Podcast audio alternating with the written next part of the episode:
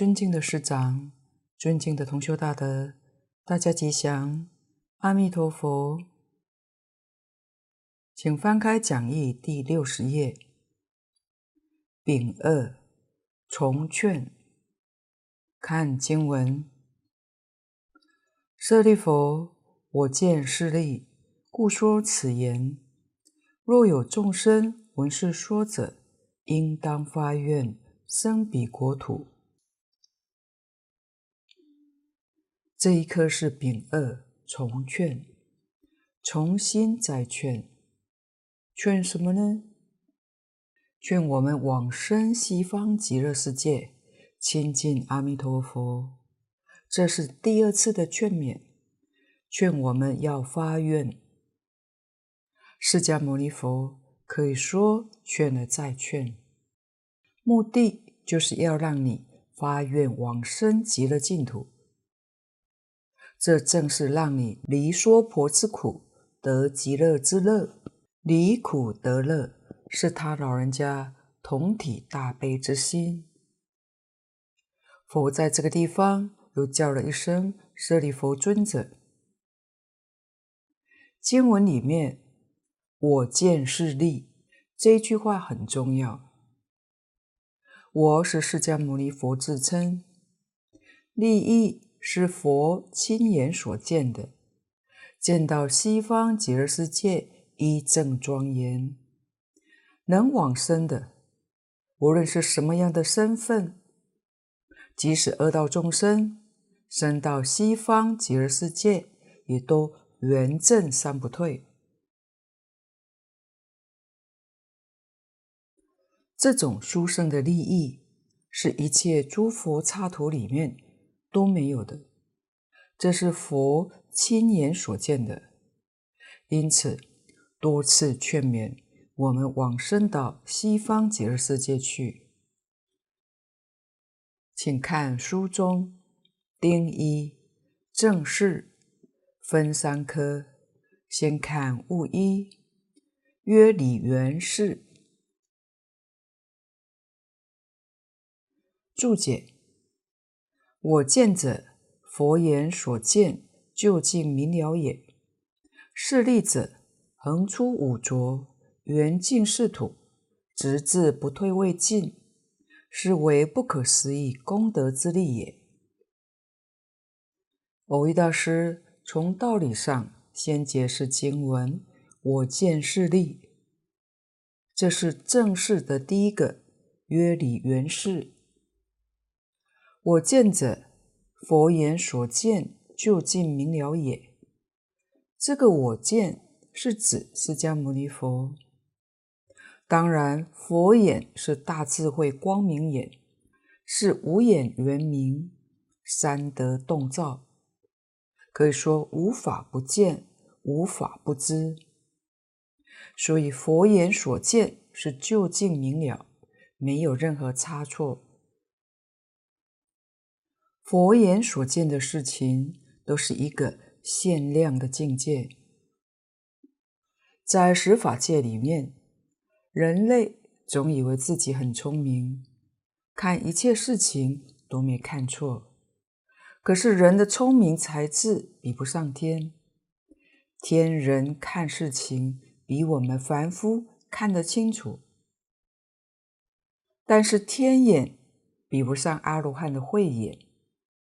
阿罗汉的慧眼也比不上菩萨的法眼，菩萨的法眼又比不上佛眼，所以佛眼看东西不会有错误，比菩萨还要看得究竟圆满。所以这里说佛眼所见究竟明了，是菩萨所不及的。底下。是利者，横出五浊，圆净是土，直至不退未尽，是为不可思议功德之利也。佛看到是什么利益呢？第一个，横出五浊，这在前面都讲过了。特别是六道凡夫想脱离三界，超越轮回是非常困难的。即使佛不说，要是我们头脑够清楚，仔细去观察，也能体会得到。世间多少修行人，不能说这些人没有智慧、没有功夫，可以说他们有相当程度的智慧，也有很高的功夫、定力，结果都出不了三界，这些都是事实。若要问为什么他出不了三界呢？我们从大乘经典上可以明白，就是见思烦恼实在不容易断，真正断了见思烦恼，才能超越三界。所以要明白六道轮回是如何产生的。佛说。六道轮回是从见思烦恼变现出来的。换句话说，你只要有见思烦恼，就有六道轮回。见思烦恼断了，六道轮回就没有了，就叫超越。在佛门里面，小乘阿罗汉果、四果罗汉，见思烦恼断了。超越轮回，三果跟四果相，烦恼没有断干净，不能超越六道。有关四相四果的名词解释，请同学参阅佛学词典。这些人他们的智慧功夫好，还在四禅天里面修行，修什么呢？把见思烦恼断尽，才能出得去。所以见思烦恼也是无量无边。佛讲经说法，为了方便起见，把它归纳成十大类：见惑五大类，思惑五大类，归纳成这十大类。见惑里面，见就是见解的烦恼。见解错误，我们讲看法看错了，这一类的烦恼叫做见惑，有五大类。第一个是身见，众生都迷惑身是我，身是自己，这个是错误的见解。身不是我，但是哪个人不把这个身当作我呢？那身到底是什么呢？是我所有的，不是我。譬如衣服是我所有的，这不是我；身体也是我所有的，跟衣服一样，不是我。这个一定要清楚。迷惑颠倒的人会把身、衣服当作是我，这就颠倒错误了。这是第一个看错了。第二个错误就是边见，边见就是执着二边，用现代话讲就是相对的。确实，西方的科学家发现相对论，我们世间人都是生活在相对的世间里头，但相对是错误的，不是真实的。真实的佛讲一真法界才是真的。由此可知，一真法界以外，十法界都是相对的，这是个错误的看法。另外两种是我们讲的成见。某人成见很深，成见有两种，一种是在因上。另一种是果上，因与果在这上面发生了成见，这些是错误的。因上的成见叫做戒取见，果上的成见叫做见取见。这两种我们称为成见很深，这也是错误的。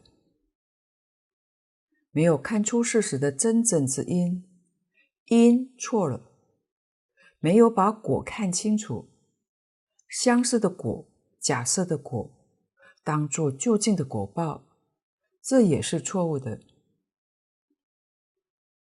譬如是禅天，是空天，这在三界之内，虽然寿命很长，它还是有生死，它不是真实的。有许多人把天当作究竟，认为升天就得永生。永生这个概念跟佛法里面讲的涅槃意思是一样的。佛法里面讲入大般涅槃，这个意思就跟其他宗教里面讲永生是一个意思，就是不生不灭。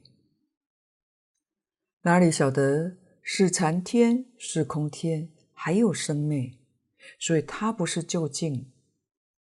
把天当作究竟的果报，果上的错误，这是错误的见解。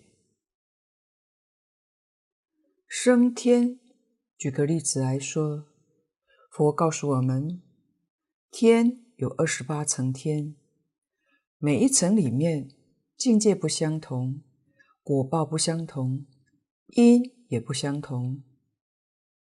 佛说单修十善，上品的十善可以升四王天，可以升倒立天，这是单修十善。这是欲界六层下面的两层，往上面去，欲界上面还有四层：夜摩天、多帅天、化乐天、他化自在天。单单修十善还不行，上不去，还要加一点定功。换句话说，心地清净，清净心。这个定功他没修成，不能说他没有，确实有定功，但还不到家。如果定功真的修成了，就到初禅去了，超过欲界到色界天去。色界天离欲了，欲是什么呢？佛把它归纳成五大类。就是五欲、财色名食睡。由此可知，初禅以上，财色名食睡的念头没有了，不但事没有，念头都没有了。如果世上没有，还有这个念头，这个定叫做未到定，它不能到初禅。他可以到欲界的上面四层，真正心里头没有这个念头，那就是色界天人。若明白这个道理，知道这个事实真相，就晓得禅是很难修的。自己冷静想一想，财色名食睡还动不动心呢？还有没有这个念头呢？虽然我们学佛用理性克服了这个烦恼，事实上是放下了，还会起这个念头。只要有这个念头起来，换句话说，还是欲界，不能升到色界。初禅一定得不到的，初禅尚且得不到，是禅是空的定，哪有份？是禅八定，是凡夫定，凡夫定都得不到，怎可能有声闻、缘觉、菩萨的大定呢？这是不可能的。你才晓得禅难修，太难了。这些都是事实。佛门里面根性利的，上根立智，立智是猛力的智慧。他能把这个烦恼断尽，确实不起心不动念，这才是修禅的材料。扶不住烦恼，不能把烦恼消除。换句话说，修这个法门都变成空谈，得不到真实的利益。如果勉强认为自己还不错，还可以修，可能是自己骗自己吧。净土中念佛法门叫带业往生，这就方便了。带业是什么呢？烦恼不需要断，禅是要长期扶住烦恼，不起心，不动念，才能生是禅天。净土法门只要暂时把烦恼扶住，就能往生，这比修禅容易多了。暂时扶，扶的时间短，那有办法；长时间。就没有办法了。长时间会起心动念，短时间行，我们能够扶得住。尤其是在临命终时，那个一念、十念之间能扶住，就可以得生。这是佛亲眼看到的利益。我见是利，这个容易，比起所有的法门真容易。所以，一切诸佛度众生，了生死，超越三界，一生当中圆满无上菩提，就是这个念佛往生的法门。除这个念佛法门之外，没有第二个法门，所以才叫独一无二。你要是相信，要是接受，一切诸佛都要恭贺你。因为你这一生可以成就了。你要是不肯接受这个法门，不认真学这个法门，虽然在佛门也用功精进，诸佛看起来是点点头，但也是惋惜，不晓得你到哪一生哪一劫才能成就，这是我们要深深警惕的。大乘经典看多了就会知道，我们这一生当中有缘遇到佛法，又遇到大乘佛法，特别是遇到净土宗法门，都是过去生中生生世世无量劫来所修积的善根。无量劫的修行到今天还是这个样子。无量劫修行的结果。这个自己清楚明白，很可怕的。换句话说，无量劫之后，大概还跟今天差不多，这才是真的。一投胎，一轮回，前生的事情忘得干干净净，就像这一生一样，一切都要从头再来。好处是可以说善根福德深厚。还能遇到这个念佛法门，那是多生多劫的善根福德因缘。看看我们这个世间学佛修行人有多少人？有几个人能遇到念佛法门呢？几个人能相信、能接受这个法门呢？我们就可以明了，我们过去生中比他们的善根福德深厚。所以能够遇到，他们没有机会遇到，遇到也不相信，这就证明我们的善根福德比较深厚。但是要想想，这一生错过了，无量劫之后，我们的成果大概跟这一生差不多，我们必定也会遇到这个法门，再不相信，再不接受。那就无量劫之后，再加上无量劫了。生死轮回太苦了，何必多受罪呢？这就是诸佛如来为什么都要劝勉我们。佛在这里一而再、再而三地劝我们求生西方极乐世界，因为这个利益实在太大了。第二个利益是。圆净净土，这是无比的殊胜。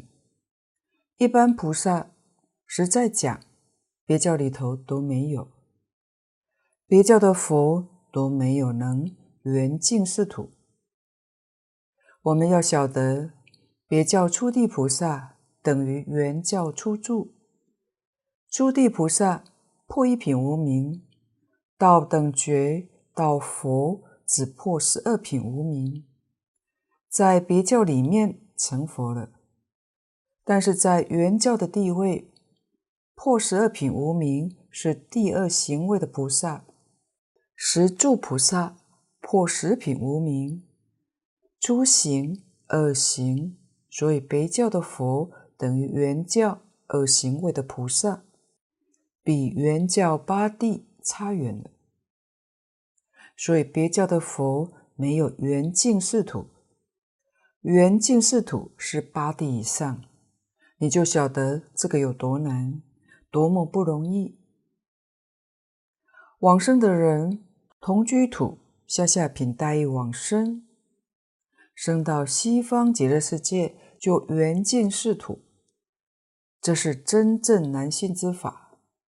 这一句是讲果报，这样殊胜的果报要到哪里去找呢？现在可以说。不费功夫就能得到，这都是阿弥陀佛本愿威神的加持。第三个利益是直至不退未尽，尽就是圆满的意思，不退是三不退，三不退要达到圆满，那是等觉菩萨才圆满。这些功德利益都是升到西方极乐世界就得到了。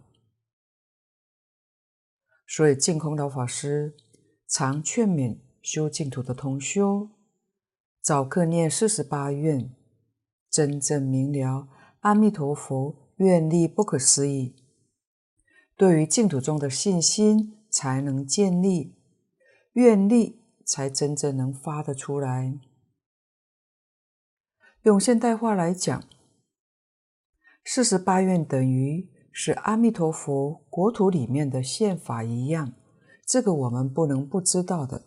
所以之前我们有学习分享阿弥陀佛四十八愿，就是这个用意。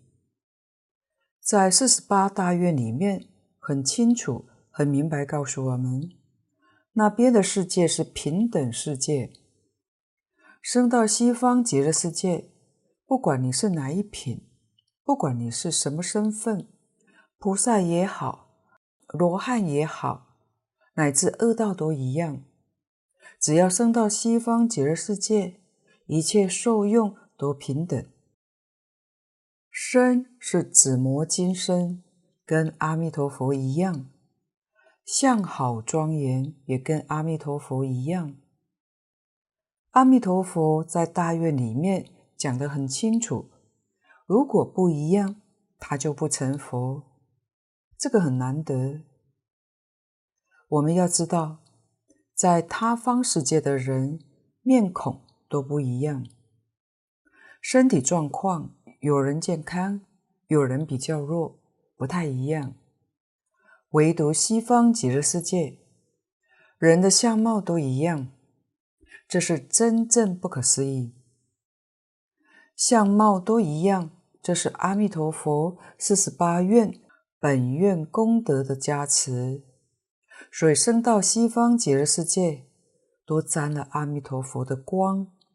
这是一切经论里面所没有的，一切诸佛世界也没有这个状况。这是佛见到这样殊胜的利益，经上讲的不可思议功德自利。这是佛亲眼见的，十方一切诸佛如来都见到的。底下悟二，约是却是，分二科。先看己一，明障自立之难。注解：复次日是立，曰命终时心不颠倒而言，盖秽土自力修行，生死关头最难得力。无论顽修狂诲，摩罗无功，及物门深远，操履前却之人，倘分毫习气未除，未免随强偏坠。前面一段说明往生极乐世界的利益，前面的这个利益是十方世界所有一切众生生到西方极乐世界共同的利益。这一段所讲的是单讲我们娑婆世界，或者把圈子更缩小一点，佛在我们这个地球上讲的。对地球的众生，特别是人道，我们这个世间人，生死关头最难得力。生死关头，自己要是能做得了主宰，怎么会到恶道去呢？自己能做主宰，自己就可以选择。要是天上好，就选择升天；人间好，也必定。选一户大富大贵人家，一生下来就能享福。但事实上，自己做不了主，做不了主就随业流转，这就很苦。随着自己过去生中所造的业，这一生一轮转一投胎，这是果报业报，自己做不了主，这叫生死关头。最难得利。佛看到念佛人的利益大，为什么呢？生死关头，阿弥陀佛与诸圣众来接引往生，这个利益大。此地说这个利益是临命终时心不颠倒，这就是大利益。意思是说，临终的时候自己清清楚楚、明明白白。其实有许多世间大福德之人，他在临终的时候清楚明白，很可惜没有学佛。要是他有学佛，在这个时候选择往生西方极乐净土，决定得生。但是临终清楚，并不是每个人都能得到的。念佛人很容易得到。为什么很容易得到呢？是阿弥陀佛神力加持，使你在临终的时候清清楚楚、明明白白，这就是大利益。佛见到这个利益，临终佛保佑你，因为你不颠倒，你临终最后的一念是念佛，就能往生。是佛来接引的，所以临终关怀是很重要的。也许我们靠自力的修行，平常这一念心，如果没有老病死来障碍我们，果报体不障碍，那么身体健康，心情愉快，心中没有烦恼，我们的内心当中也可能有一段时间。三藏暂时不现前，但是到了临终的时候就不行了，怎么一回事呢？境界法师在临终关怀里面有提到，就是《瑜伽师地论》上说的，临命终的心有三种状态。第一种状态是名利心，一个人到了临命终的时候。刚开始可能会起昏昧，也许他已经躺了一个礼拜，或者更久了，都是昏迷的状况。但突然间回光返照，清醒过来，这时候他的明了性特别强，就知道他准备要走了，就像蜡烛要烧尽之前，突然特别的明亮一样。这时候是临命终的第一个状态，是名利心。他的心比起以前的状态都更加清楚分明。小时候曾经做过什么事，长大之后又做过什么事，原本他都忘得一干二净了。但是到了临命终时，就像看电影一样，当然速度很快，他会突然间看到他过去所造的善业跟恶业，全部都现出来。换句话说，在名利心的时候，他清楚知道他的一生有善业、恶业，在这个时候要他皈依阿弥陀佛是最重要的。我们必须做好临终关怀的工作，这个时间可能很短，有些人可能长一点，少则几分钟，多则一个小时。名利心就过去了，也就是说，名利心是做临终开导的最好时机。当名利心过去了以后，到了第二个阶段，叫做昏昧心，他的心开始昏昧，就像一个人开始睡觉。这时候，他知道自己即将死亡，他的猪根开始败坏，心事。开始昏昧，可能是耳识失去功能，耳朵听不到任何的声音，或者眼视失去功能，看不到外面的境界。前五世次第的破坏昏昧，死亡的时候就像蜡烛，慢慢的熄灭。一般人会对自己的色身爱着。不想离开他的身体，但是业力会推动他离开身体，所以在昏昧心的时候会有痛苦的感觉出现。经上说，就像生龟脱壳一般的痛苦。第三个阶段叫做闷觉，闷是整个人昏过去，在闷觉的时候，整个第六识。就是出的心识完全不活动，他跟外界完全没办法接触。你跟他说什么，他再也听不到了。但是他还没有死亡，还有维系的心识存在，叫做第八识。闷觉的时间可能很短，也可能稍微长一点。闷觉在下一刹那就是死亡。他的神识就跳脱出来，全身冰冷，叫做中阴身。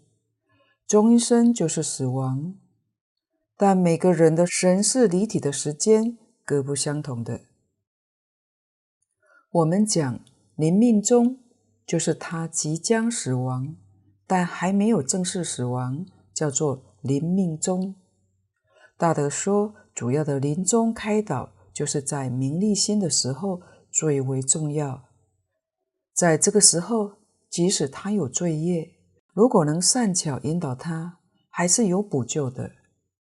这就是印光大师说的：我们一起生命当中，临终的这一关处理是非常重要的，因为他前一起的生命即将结束，后一起的生命还没有出现，这个时候。我们如果做适当的努力，对整个局势还有扭转的作用。所以希望同修有空还是先把临终关怀须知多多了解一下，对于自己与家亲朋友一定都是有助益的。这个地方是佛告诉我们这个事实，而我们自己在这一生修行的过程当中，也要特别留意。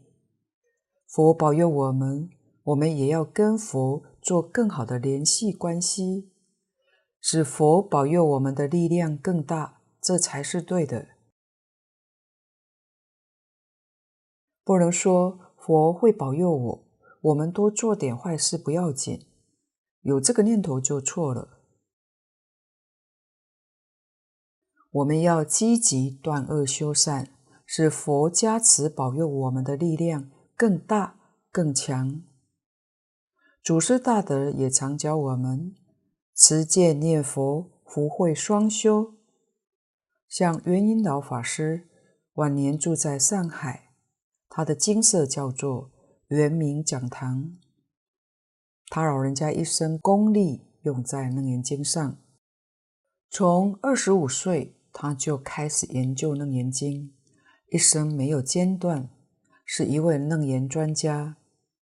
讲堂叫做圆明，就是从《楞严经》上观世音菩萨耳根圆通章起名的。他曾办一个佛学院，叫做楞严专宗学院，就是教《楞严经》。他的讲堂叫做三求堂，求什么呢？求福、求慧、求生净土。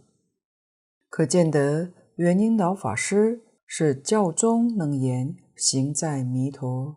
他是念阿弥陀佛，求生极乐净土。我们修福慧的方法就是念佛，信愿持名，福慧都在其中。这一句名号里面具足了圆满的福报、圆满的智慧，福慧双修。近代的英光大师对我们的教诲。都写在文钞里面。如果大家工作繁忙，没有那么多时间去阅读，大德建议我们可以阅读文钞精华录，这样对于祖师的教诲也都能够读到。若能依教奉行，就能得到真实的利益。下面注解：无论顽修狂慧，摩罗无功。及悟门深远、超理前阙之人，倘分毫习气未除，未免随强偏坠。这段话是维大师苦口婆心的劝导，我们应当升起感恩之心，应当常常反省自己。顽修狂慧是指世间的聪明人，是字辩聪，顽修。顽是顽固，不明正理，不依照方法来修学，自作聪明，盲修瞎练，这一类人叫做顽修。狂慧的人是天资聪明，对于大乘经典能够理解，也能言善道，说得天花乱坠，但是不肯修行，就落入狂慧。这里的慧不是真实的，真实的智慧一定是解行相应，解跟行不相应，这个慧叫做狂慧。这两种人到了生死关头，完全没有用处。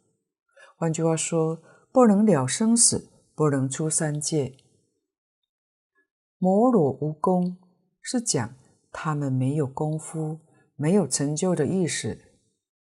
底下，即悟门深远，这是讲真实修行的人，这不是狂慧，也不是玩修，是说悟门深远的人。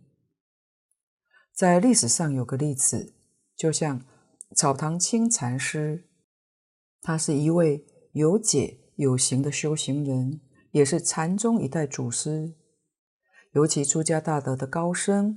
供养的人就很多，信徒当中有一位姓曾的夫人，常常供养老和尚。老和尚对他很感谢，这一感谢，麻烦就来了。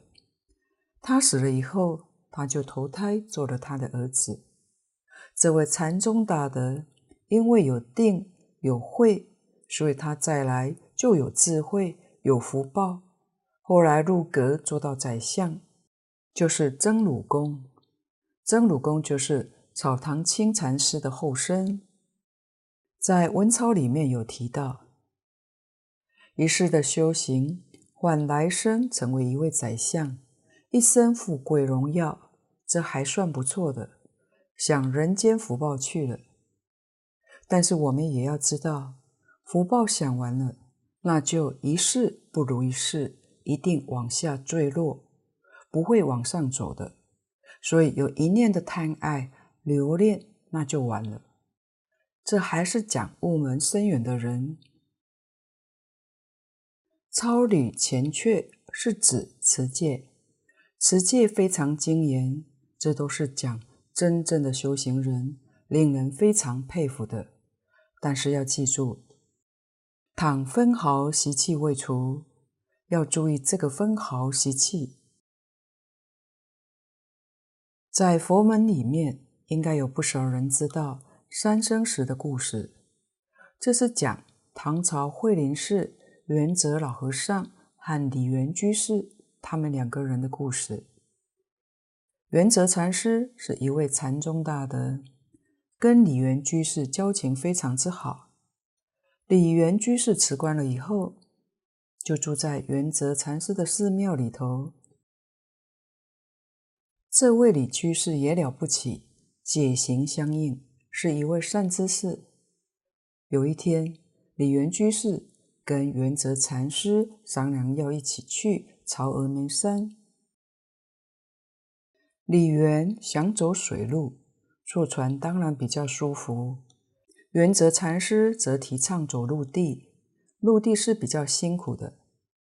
最后还是遵从李源的主张。两个人一起坐船。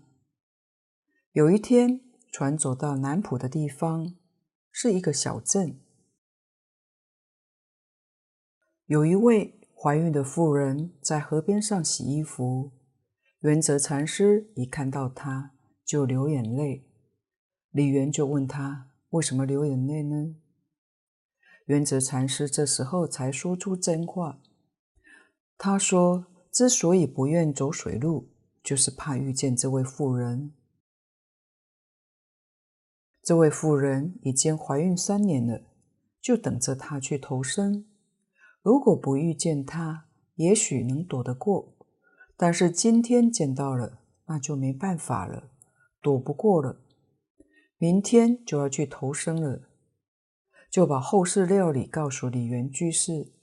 三天之后。你到这位夫人家里面去敲门，来看我，我对你一笑，以这个做见证，一笑为见证，然后跟他约十三年之后，在杭州天竺寺门外碰面。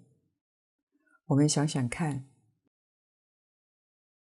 这位禅师是真正有神通，有这样的能力，知道过去、现在、未来。还逃不了去投胎轮回，为什么呢？习气未除。假如他要是念佛带业往生，那就没有问题了。未除的习气可以带走，可以带业往生。不求往生，完全靠自己的力量，太难了。所以强者先迁。净空老法师说过。这个世间，无论是中外做大官、总统、首相、部长的、发大财的，都是过去世的修行人。过去生中大修行人，他们就是习气未除，不肯求生西方极乐世界，今天在人间享受富贵。但这一享受富贵，就把佛法都忘得一干二净。要知道，享受富贵几乎没有不造业的，所造的业报，将来也一定受果报的。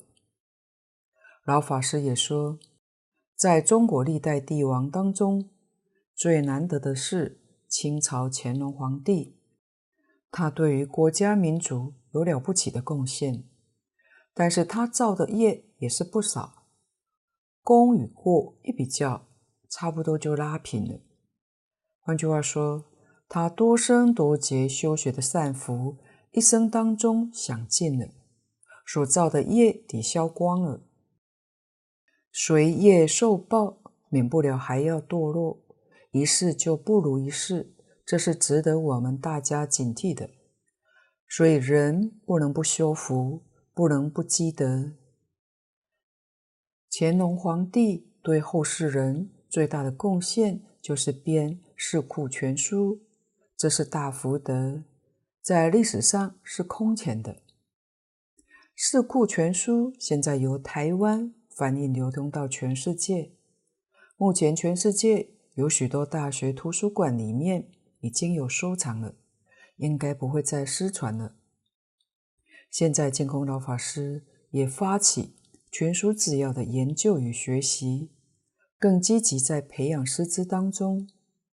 不但华人世界有福，都能读到古圣先贤的教诲，同时他老人家也只是发心翻译成世界主要几种通用的外国语言，流通到全世界去，让世人都能认识到中华传统的优良文化，都能得到古圣先贤的教诲，建立起全世界人类的共识，这样才能真正达到世界的和平。使令人人都能得到古圣先贤宝贵教诲的真实利益，净空老法师做出的这个贡献也是空前的。所以，我们起心动念要想到广大人群的利益，这就有大福，是真智慧。不要为个人着想，不要为一个家着想，这个太小了，这个修福积德非常有限。我们一定要把心量拓开，为整个佛法着想，为一切众生的真实利益着想，这就对了。今天的报告就先到此地，若有不妥地方，恳请诸位大德同修不吝指教。谢谢大家，感恩阿弥陀佛。啊。